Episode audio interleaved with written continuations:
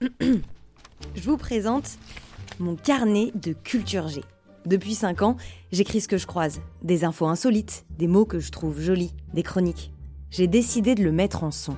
Ça s'appelle Circonflexe et c'est l'accent grâce le plat. J'accentue l'info qui m'intéresse et je fais en sorte qu'elle vous intéresse aussi. Le but, c'est de titiller votre curiosité. On y va? Circonflexe. Alors, la Madeleine à Paris, je crois que c'est la ligne 8, 12 et 14 du métro.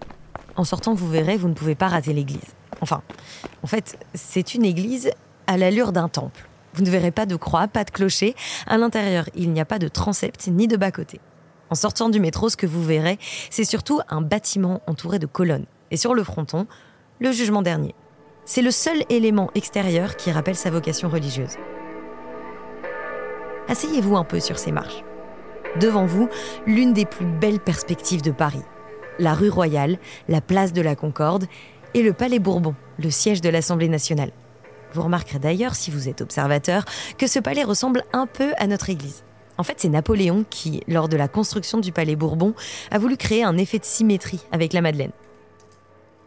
Bref, si je vous parle de la Madeleine aujourd'hui, ce n'est pas tant pour son église. C'est surtout pour ces escaliers-là, sur le côté droit. Ils descendent vers des sous-sols d'une autre époque. Une volée de marches cernée d'une vieille mosaïque, et vous voilà dans la belle époque. Là, au sous-sol de la Madeleine, les toilettes publiques viennent de rouvrir.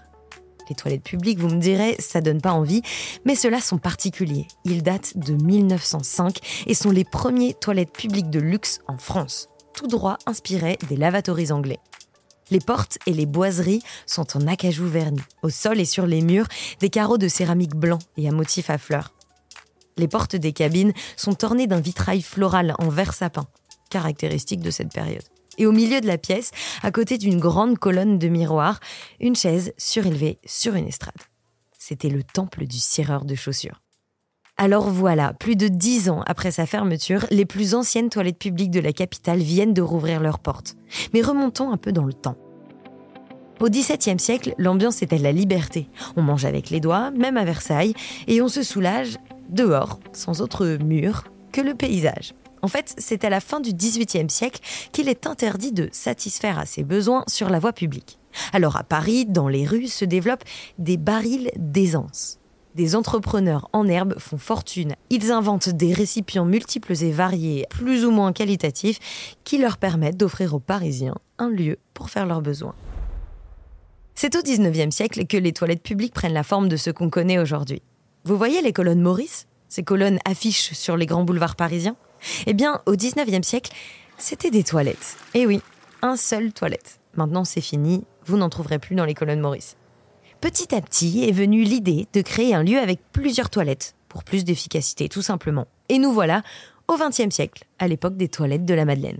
Aujourd'hui, Paris se targue d'être la ville avec le plus de toilettes publiques. La plupart sont gratuits, mais peut-être vaut-il mieux payer 2 euros à la Madeleine, non? Merci d'avoir écouté cet épisode. À la semaine prochaine